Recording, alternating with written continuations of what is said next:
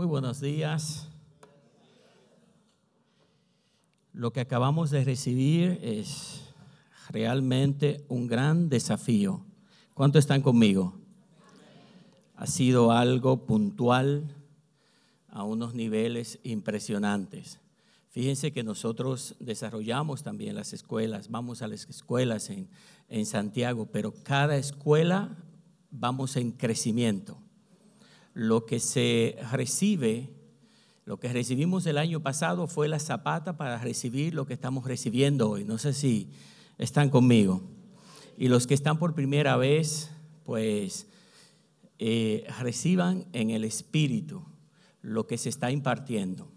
Es posible que no entendamos completamente hoy todo, pero porque muchas veces esto hay que escucharlo otra vez.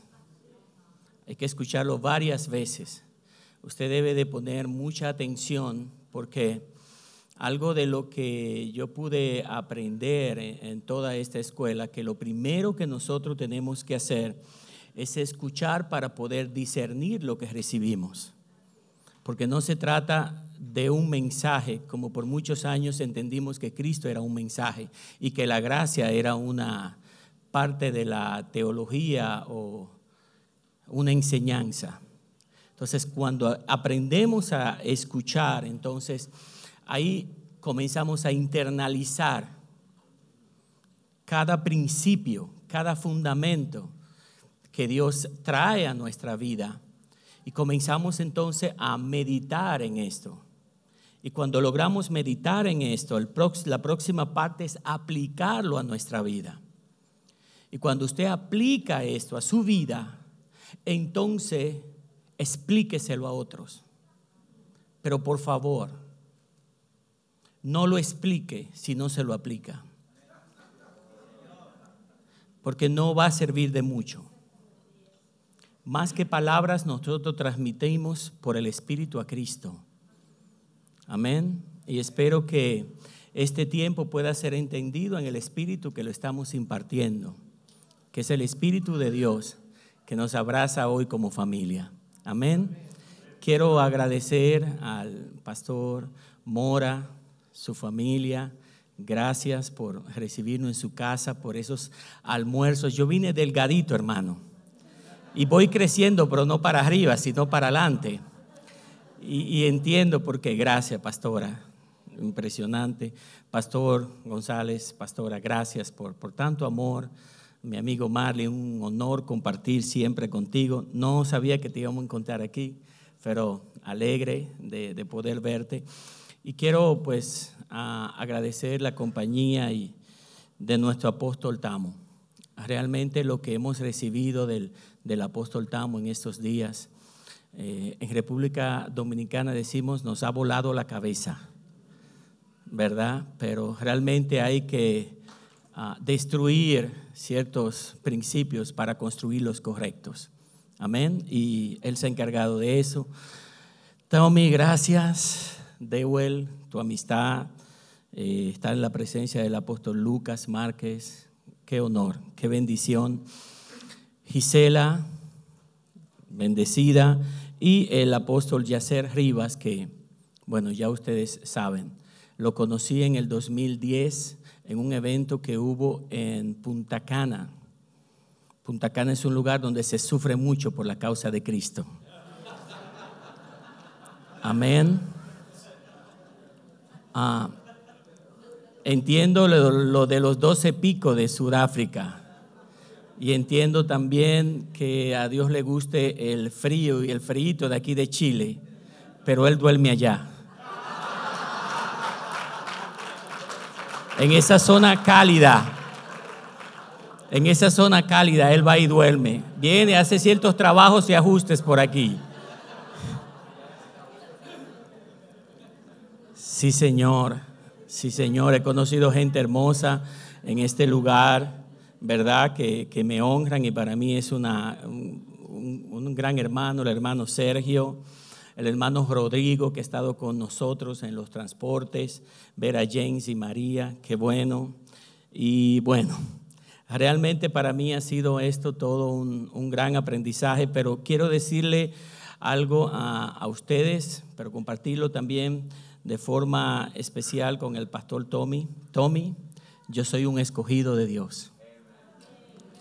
Sí, así es que el valor no está en el escogido, sino en quien escogió.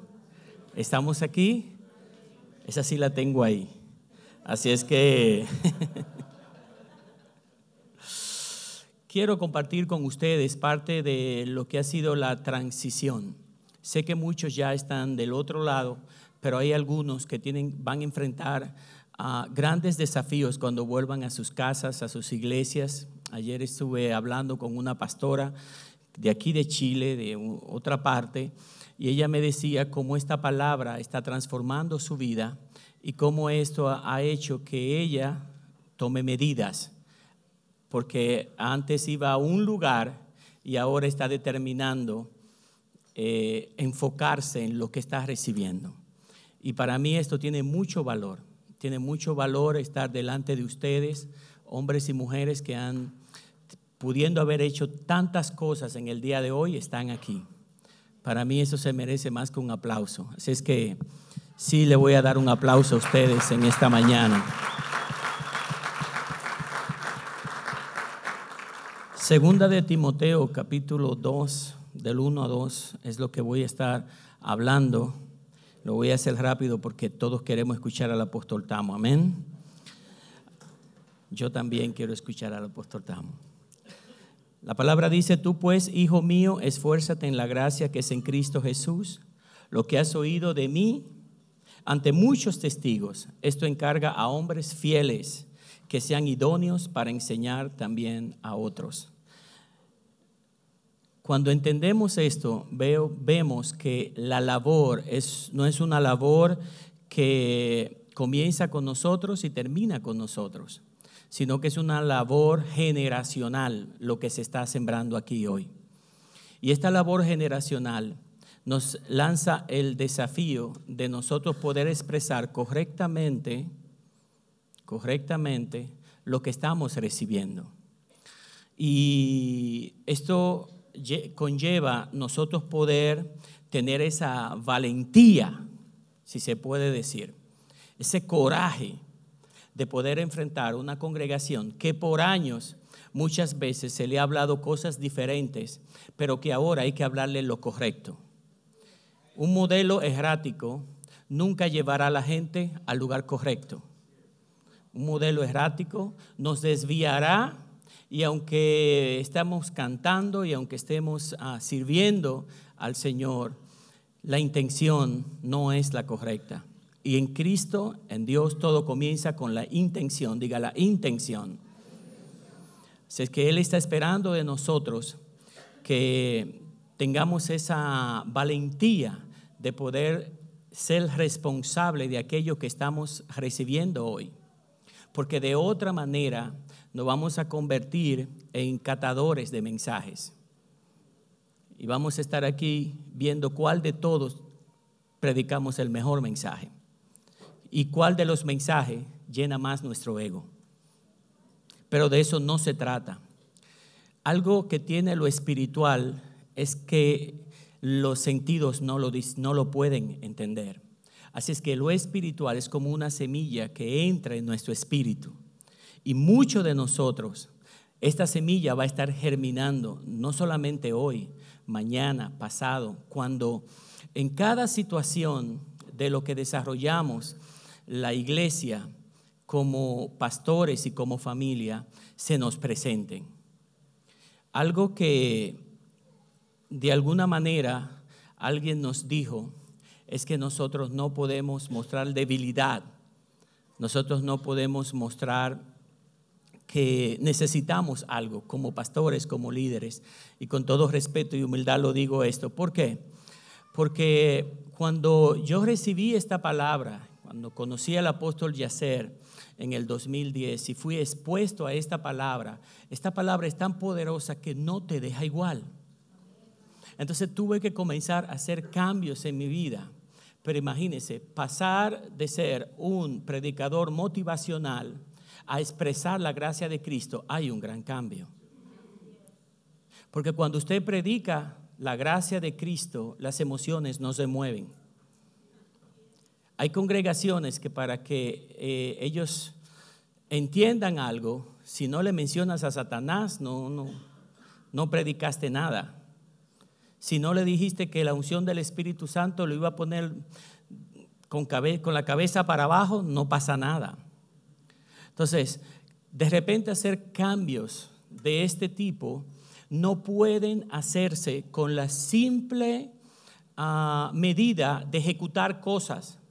Hay que terminar un periodo para comenzar uno nuevo. Y las cosas como se terminan es reconociendo que lo que tú has hecho hasta el momento era lo que gobernaba tu entendimiento, pero que ahora Dios te está facilitando, Dios te está dando cosas mejores para el pueblo. Para poder abrazar la nueva estación hay que dejar una estación vieja atrás. Y esto cuesta, porque la gente te va a cuestionar. No hay algo que, que duela más que cuando tú escuchas al pastor se le fue la unción.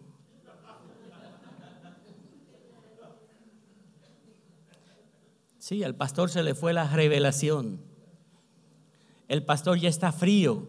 ¿Qué será lo que está pasando? ¿Qué le está haciendo el apóstol Yacer al pastor Pascual?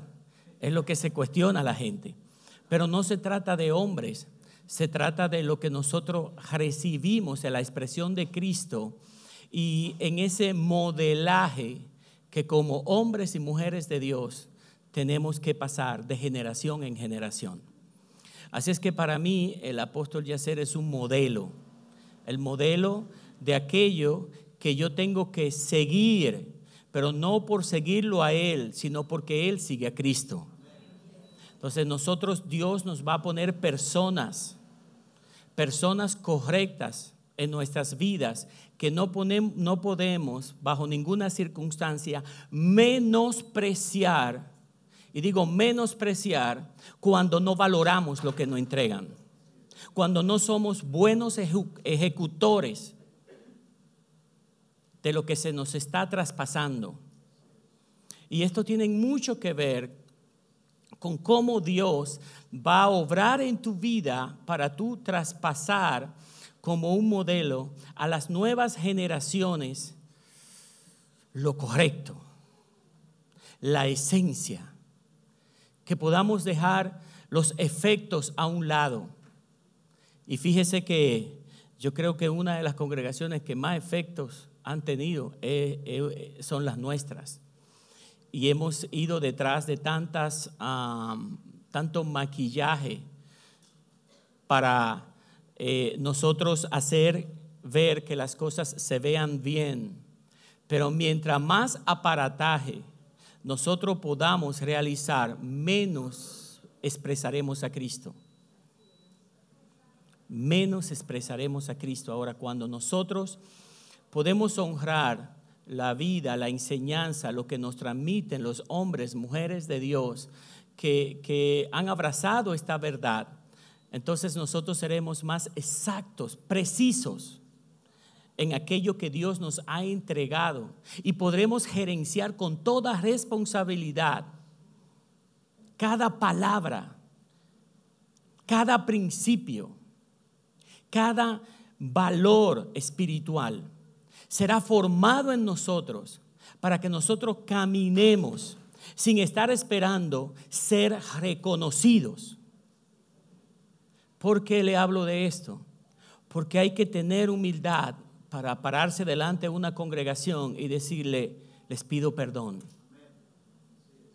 Les pido perdón porque aunque tenía buena voluntad, no fue suficiente la buena voluntad. Hubieron cosas que incurrimos por falta de entendimiento y no es que nos reprochamos ni buscamos a quién señalar, pero la verdad es que para hacer un nuevo comienzo en una casa de fe necesitamos reconocer que lo que estábamos haciendo hasta ese momento fue lo que nos gobernaba, pero ahora necesitamos rectificar. Se hablaba de desconstruir para construir. Espléndido, como el apóstol Tamo hablaba de este tema. Y nosotros tenemos que enfrentar esto, no simplemente parándonos eh, aquí y, comenzar a decirle, ahora yo aprendí esto y aprendí aquello y ahora lo vamos a hacer así, porque la gente te está observando, la gente nos observa. Y cuando una, un mensaje ha dirigido nuestra vida y de repente todo cambia sin una explicación o sin un ah, motivo, entonces hay cosas que lo que traen es confusión. Entonces hay muchas iglesias confundidas. ¿Por qué? Porque no ha habido una correcta ejecución en la expresión de lo que está sucediendo. Y nosotros como casa de fe tenemos el compromiso de muchas veces dejar nuestro, nuestro orgullo, si se puede decir, de qué dirá la gente si me ve débil. ¿Qué dirá la gente si ve que el pastor está pidiendo perdón? Pero les voy a decir algo, vale la pena vale la pena, porque esa valentía te llevará al lugar preciso donde tú puedas resetear cosas en tu vida para poner lo nuevo de Dios. Esta nueva estación requiere de hombres y mujeres con un nivel de responsabilidad. Y no cualquier nivel de responsabilidad, porque no estamos hablando de más de lo mismo. Esto requiere cambios precisos en nuestra forma de movernos, no solamente en lo cotidiano, sino en, la, rectoría de aquellos que nosotros podemos expresar como, casa de fe, como, ah, como iglesia. No se pueden imaginar ustedes la presión que tenemos en Punta Cana de todos los predicadores que pasan por ese aeropuerto, creen que Ciudad de Dios, que es la casa donde Dios me ha permitido ah, colaborar con sus hijos, creen que es una pista más del aeropuerto. Entonces comienzan a, a llamarme, pastor, voy para allá. Y saben que yo he decidido, mejor les doy una ofrenda, pero no le entrego el altar de la iglesia. ¿Saben por qué? Porque lo que tú estás construyendo aquí no se discierne en el alma, se discierne en el espíritu. Y, hasta ahora hemos sido formados en el alma, en el viejo Adán. Entonces cuando la gente reencuentra a alguien que le despierta el alma, se, se, se emocionen, se vuelvan atrás. Y, gracias, James, sabe, por esa palabra de volver atrás, porque nosotros ah, tenemos alrededor de, 15 iglesias hijas que, comparten la fe con nosotros, pero algunos de ellos han vuelto atrás. Pero ¿por qué un pastor vuelve atrás cuando ha conocido la verdad? Por la presión, diga la presión. Tommy decía ayer algo así, ¿verdad? La revelación siempre tendrá Oposición, sí. Y esa oposición muchas veces gobierna la vida ministerial de muchas congregaciones. Tan fuerte que hay gente que si no le predicas lo que ellos están esperando, hasta te presionan hasta con las finanzas. Porque lamentablemente nos enseñaron que para poder dar tenemos que hacerlo porque, porque tenemos miedo, porque si no somos ladrones. Y cuando entonces no puedes manipular las cosas, porque en esta estación no se manipula, se expresa la generosidad. De forma que nosotros entendamos que dar no es un número, no tiene un límite. Damos porque ya hemos recibido. Pero esa cultura de despojo gobierna la vida de muchas congregaciones. Nosotros tenemos que saber cómo nosotros desarrollamos esto. Y, yo, yo sé que el apóstol Yacer conmigo ha tenido muchísima paciencia. Muchísima paciencia. Un día me dijo, lo que pasa, pastor, es que Tamo tuvo mucha paciencia conmigo también. Digo, bueno, se está pasando la cosa de, de generación en generación, ¿verdad? Pero el tema con esto es que un día él estaba ministrando en un congreso de esos mega congresos que hacíamos allí. Estaba lleno de gente la carpa que teníamos y de repente él dio una palabra y todo el mundo comenzó a pasar hacia adelante y depositar dinero adelante. Y él de repente dice, eh, esperen, esperen, ¿qué es lo que están haciendo? Eso lo había hecho unos días ante otro pastor. Fíjense cómo las cosas se copian. Por eso es que tenemos que tener mucho cuidado.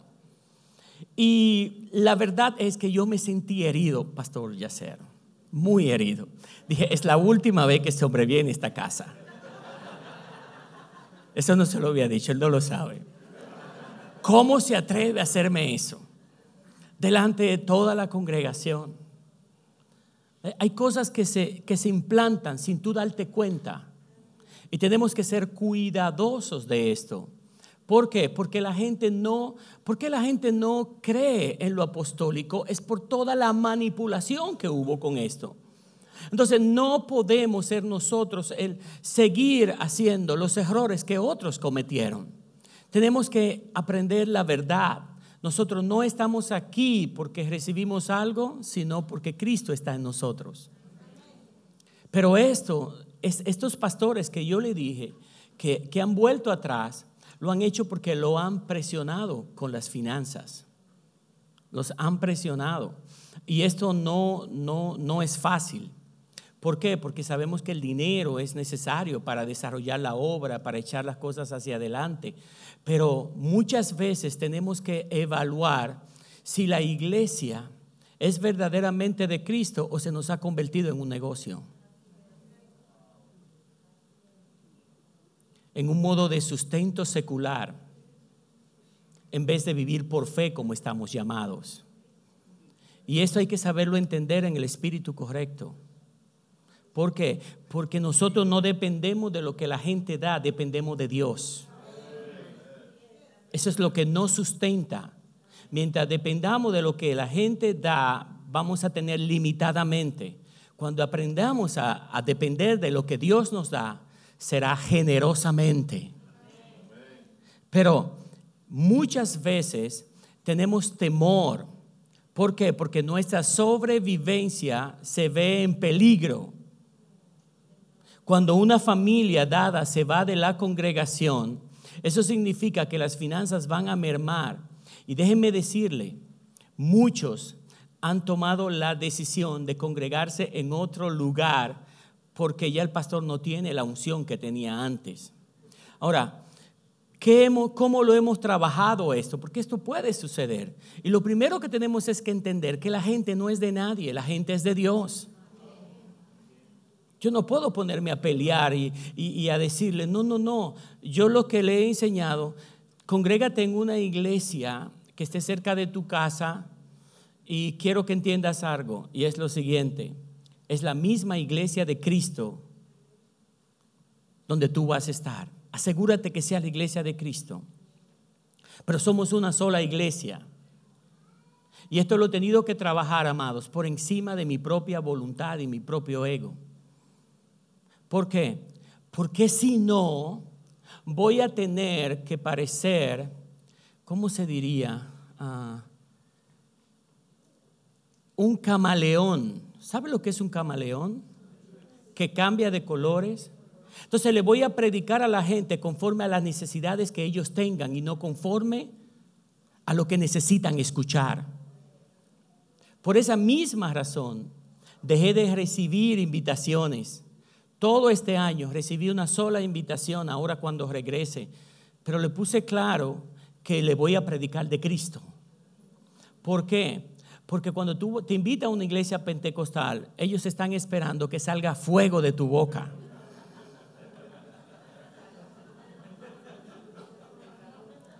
Y es peligroso, Pastor Tamo, porque yo vengo de ahí. Asimismo, sabemos. Y la esposa mía, ah, reciban un saludo de la pastora Sujei, me decía, ¿por qué tienes que predicar una hora y tienes que orar dos horas por todo el mundo? Esos son los cultos más largos del mundo. Y los hijos míos, ay papi, vámonos, vámonos. Y hasta que no pasaba el último hermano, yo no, no, no dejaba de, de ponerle aceite. Porque el aceite era lo que sellaba lo que yo predicaba. Pero la verdad es la siguiente. Yo estaba errado. No era la gente que necesitaba que yo le pusiera la mano, era yo que necesitaba sentir que ellos eran míos. Que eran de mi propiedad, yo los tenía que tocar. Cuando desperté a esta verdad, muy fuerte, muy fuerte. Porque a veces buscamos excusa para justificar nuestros errores. Y eso es lo peor que le puede pasar a alguien en el ministerio porque nunca va a crecer. No vamos a quedar, como decía el pastor Tommy, no vamos a quedar siendo niños espirituales, estancados en el proceso. Y de eso tú no sales. De eso tú no sales. Y el día que, que no puedes ir a la congregación un domingo, el próximo domingo, como el pastor no fue, la gente no va. Y si saben que vas a viajar para Chile, mucho menos. Si no va a estar el hombre del aceite de la unción. Todo esto, amados, lo comparto con ustedes en el amor del Señor, porque necesitamos un modelo referencial, generacional, que está siendo incubado en su vida hoy, aquí, en estos días. Usted es ese modelo. Pero no va a ser fácil cuando usted vuelva a la casa, no va a ser fácil cuando usted enfrente la, la congregación. Usted tendrá desafíos que va a tener que saber cómo enfrentarlos a la altura del llamado que Dios le ha hecho. Y nosotros tenemos que en ese, en, ese entendimiento, en, esa, en ese formato de lo que nosotros estamos logrando, pedirle al Señor que nos ayude a seguir hacia adelante por encima de nuestras propias dudas y por encima de nuestros propios miedos y temores, porque sí los hay. Sí, sí hay. Hay miedos y temores en nuestra vida, en la vida de los pastores, por el qué dirán por si somos aprobados o somos desaprobados. Le comentaba al pastor Tommy que los enemigos número uno de, las, de nuestras congregaciones no son ni los brujos ni los satanistas, son las demás iglesias. Porque nosotros, nosotros somos ah, una amenaza para la religión. Usted tiene que saber que usted es una amenaza para la religión. Y usted significa el cambio y la ruptura.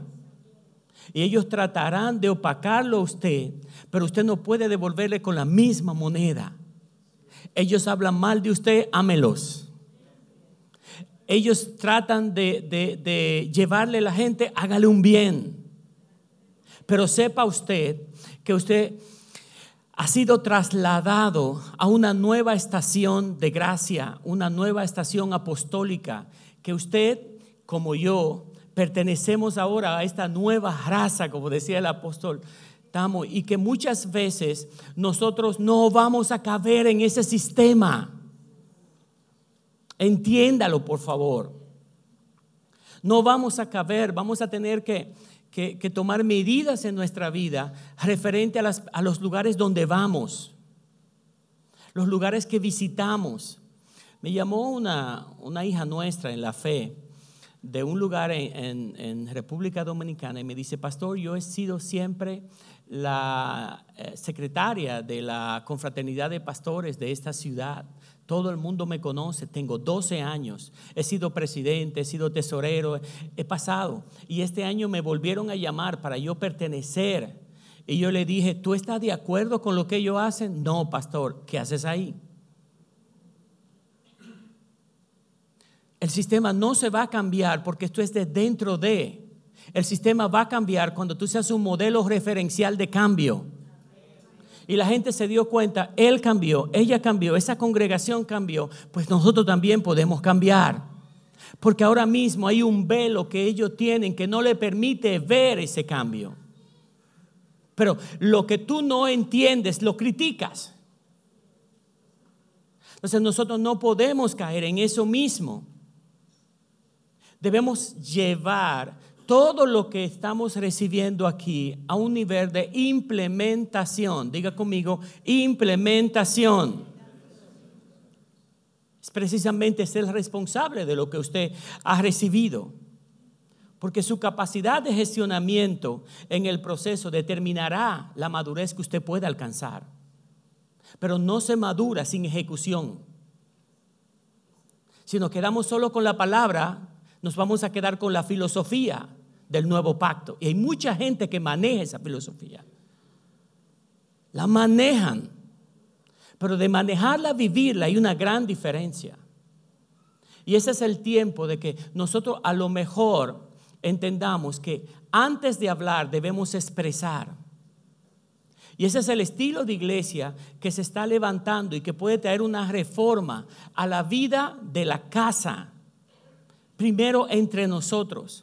Primero tomando nosotros esos grandes compromisos, esos, esos grandes desafíos, para entonces implementarlo en los demás lugares donde nosotros podemos ir. Es importante que este modelo sea un modelo funcional. Es importante que nosotros todos tomemos esta, este desafío que estamos ah, tomando de transicionar y, les puedo decir, sí se puede transicionar. Sí se puede. Hay riesgos en el camino. Tenemos que enfrentar esas tradiciones religiosas que por años han gobernado nuestra forma de pensar, nuestra forma de hacer, nuestra forma litúrgica. Es, es tan poderosa. Y déjeme decirle que una de las cosas más difíciles fue bajarle un poco a la, a la música en nuestra congregación. Los muchachos allá en la República dicen, bájale uno. Pero ¿qué ha pasado eso? Hemos tenido que ir entrenando a los adoradores en que, en que nosotros no, no, no tenemos que sentirnos presionados porque la gente tiene una expectativa de lo que va, de lo que va a salir del altar. A ver si me pueden entender, por favor. Es una presión muy fuerte. Los, los, adoradores terminan diciendo, la gloria de Dios está aquí para que la gente entienda que Él tiene la gloria. Porque si no, entonces la gente simplemente no hace nada. Pero tenemos que traspasar lo que hacemos en el escenario, vamos a llamarlo así, disculpen, a la gente todos somos responsables de lo que hacemos para Dios. Así es que si por muchos años los pastores, los líderes hemos tomado completa responsabilidad, no lo hemos hecho bien. Porque iglesia somos todo y familia somos todo. Y cada uno de nosotros tenemos un rol importante en la administración de todos los bienes del reino. Así es que yo tuve que tomar y, y sabe qué, determinación. Yo le dije, escriban canciones nuevas. Escuchen lo que se predica. Alineen la adoración a lo que se está, en lo que se está edificando. Y no ha sido fácil. Muchos músicos se han ido. ¿Por qué? Porque el fuerte de ellos era su música, no expresar a Cristo con su música. Y eso es un riesgo, porque conseguir, conseguir músicos en República Dominicana, eso es oro. Es difícil conseguir buenos músicos. Pero músicos entendidos todavía es mucho más. Entonces he tenido que entrar en un proceso de cambio completo, decirle que adoración no es la acción de cantar o tocar, sino es obediencia. Entonces que tenemos que vivir una vida de obediencia, de adoración al Señor. Entonces, todas estas cosas, aunque parecen simples, hacen la diferencia en un momento dado, en la ejecución, en una casa de fe. Y ellos se han sentido ofendidos porque esto ofende. Cuando tu talento deja de ser el centro de atención y tú has estado acostumbrado a esto, de repente te sentirás ofendido en el camino. Y esas son cosas que tocan de manera puntual el desarrollo de esta nueva estación cuando tenemos que transmitirla desde nuestra propia casa de fe, el lugar donde Dios nos ha puesto a gestionar la vida del hijo entre los hijos. Y yo sé que ustedes son entendidos y yo sé que ustedes, ah, esto no, no, aquí no hay novatos. Esto simplemente que le estoy compartiendo, se lo estoy compartiendo de, tal forma que si usted tiene que hacer ajuste y piensa que debe de hacerlo, ejecútelos. Y si ya usted los ha hecho, pues realmente damos gloria a Dios por su vida, porque usted lo ha logrado. Pero necesitamos ese modelo. Cuando entendemos esta palabra, vemos primeramente, cuando Pablo habla, dice, lo que has oído de mí, primera generación. Segunda generación, Timoteo. Tercera generación, hombres fieles. Y después le dice, prepáralo a ellos para que también le enseñen a otros. Cuarta generación. Cuatro generaciones son 100 años.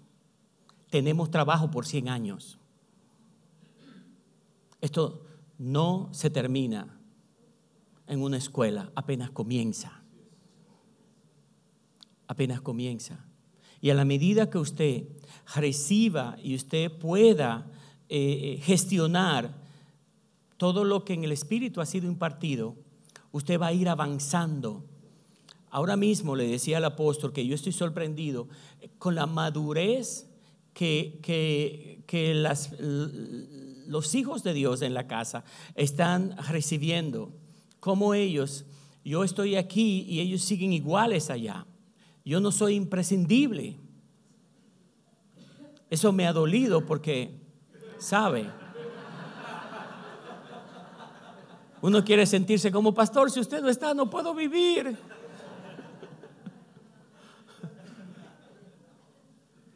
Nos levanta un poco el ego, ¿verdad? Eso nos gusta. Pero eso también puede ser un hechizo. Porque muchas veces ese, ese, tipo de comunicación es peligrosa para nosotros. Y recuerdo una vez, y ya con esto eh, termino porque quiero escuchar al apóstol Tamo, ¿estamos de acuerdo? Eh, yo venía de la ciudad de Santo Domingo y me encuentro, me encuentro a un político de la zona. Yo pertenezco al ayuntamiento, no sé si le dicen aquí el cabildo y eso. A, a la municipalidad, sí, consejo también, soy el, el representante coordinador de todo ah, lo que es la niñez en la zona. Allá se llama Conani, aquí a lo mejor tendrá otro nombre. Y trabajo mucho con, con, con la comunidad. Tenemos un centro educativo también, tenemos más de 800 niños, para la gracia del Señor. Y me encuentro este señor y de repente eh, está con una persona y le dice, ah, mira, te presento al pastor, al mejor pastor de Bávaro, me dijo. Y después, eh, lo segundo que dice, la iglesia más grande de, del este. Y veo que él sigue como, y yo, bueno, o lo paro o espero que termine y lo pongo en su sitio. Pero el tema es el siguiente. Antes de, de, decir la tercera cosa, yo le dije, espera, espera, espera, señora, mucho gusto, es un honor conocerla. La verdad no es esa. La verdad es que no hay pastores grandes, ni hay pastores, ni iglesias grandes. Hay una sola iglesia y todos somos pastores. No se necesita ser engrandecido en ningún lugar que tú estás, porque eso tiene que ver con vacíos en tu vida. Y esos son hechizos. El día que te creas que eres el pastor más importante de la zona, ese día comienza a terminar todo. Mientras más pequeños nosotros somos, más crece Cristo en nosotros. Pueden ponerse sobre sus pies.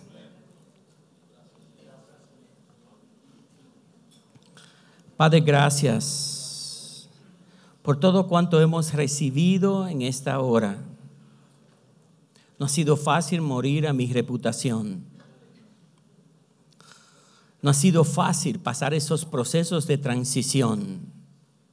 Muchos no lo han logrado. Pero estamos hoy delante de vencedores en Cristo. Personas que no creen, no se creen fuertes en su propia fortaleza, sino personas que, que han cedido su personalidad, su fama, para que tú seas visto a través de ellos. Aunque hayan, Señor, iglesias presas en cárceles, como decía el apóstol Tamo, creemos que verdaderamente esta estación tiene el poder de libertar de esa cárcel religiosa en la cual muchos nos encontrábamos y que por la gracia del Señor estamos hoy siendo liberados.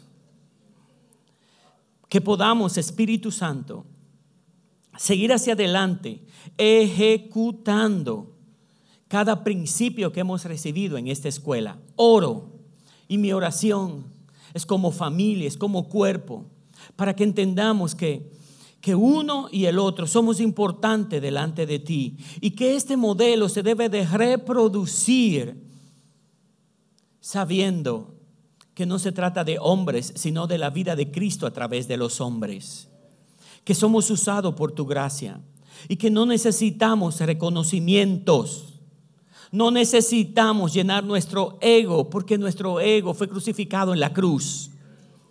Señor, que podemos avanzar en medio de los desafíos y de los atentados en contra de la fe que podamos recibir. Cubrimos nuestros hermanos, cubrimos la familia de Cristo con tu gracia, cubrimos.